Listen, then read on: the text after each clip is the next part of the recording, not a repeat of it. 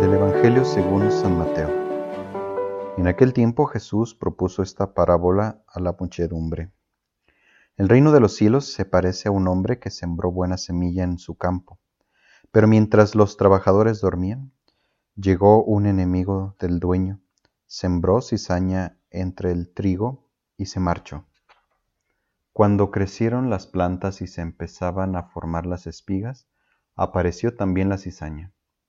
Entonces los trabajadores fueron a decirle al amo, Señor, ¿qué no sembraste buena semilla en tu campo?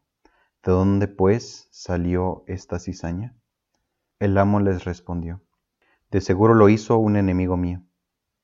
Ellos le dijeron, ¿Quieres que vayamos a arrancarla? Pero él les contestó, No no sea que al arrancar la cizaña arranquen también el trigo. Dejen que crezcan juntos hasta el tiempo de la cosecha. Y cuando llegue la cosecha, diré a los segadores, arranquen primero la cizaña, y átenla en gavillas para quemarla, y luego almacenen el trigo en mi granero. Palabra del Señor. ¿Qué tal amigo y amiga de Jesús para Millennials? El bien y el mal están en nuestras vidas, pero no como armonía al estilo del yin yang, donde lo bueno y lo malo pueden cohabitar. Tampoco como una lucha dualista donde el bien y el mal luchan por el control del mundo, a la manera de una lucha épica entre el Dios del bien y el Dios del mal. Estos son pensamientos no cristianos, son pensamientos paganos. Para nosotros el misterio del bien y del mal tienen su iluminación en esta parábola. El bien proviene de Dios y solo de Él, mientras que el mal mete su cuchara en el mundo a través del maligno. Pero aunque crezcan juntas, al final se dividirán y no se confundirán. El bien triunfará y el mal será aniquilado.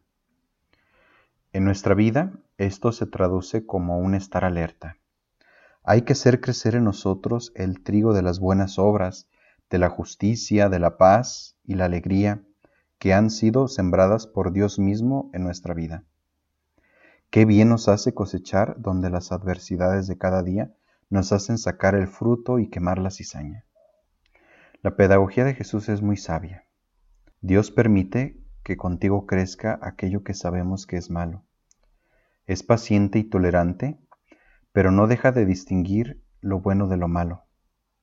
Por eso pareciera que Dios no hace nada con respecto al mal que vemos, pero en realidad está al pendiente. Él sabe sacar cosas buenas de las realidades que son todo lo contrario. Dios sabe que quitar aquello malo es quitarte la oportunidad de crecer. Aprendamos pues la paciente pedagogía, la paciente espera del que siembra, la visión del que sabe distinguir entre las hierbas buenas y malas, y la firme determinación de arrancar a su tiempo lo malo y cosechar lo bueno. Esto ha sido Jesús para Millennials. Hasta pronto.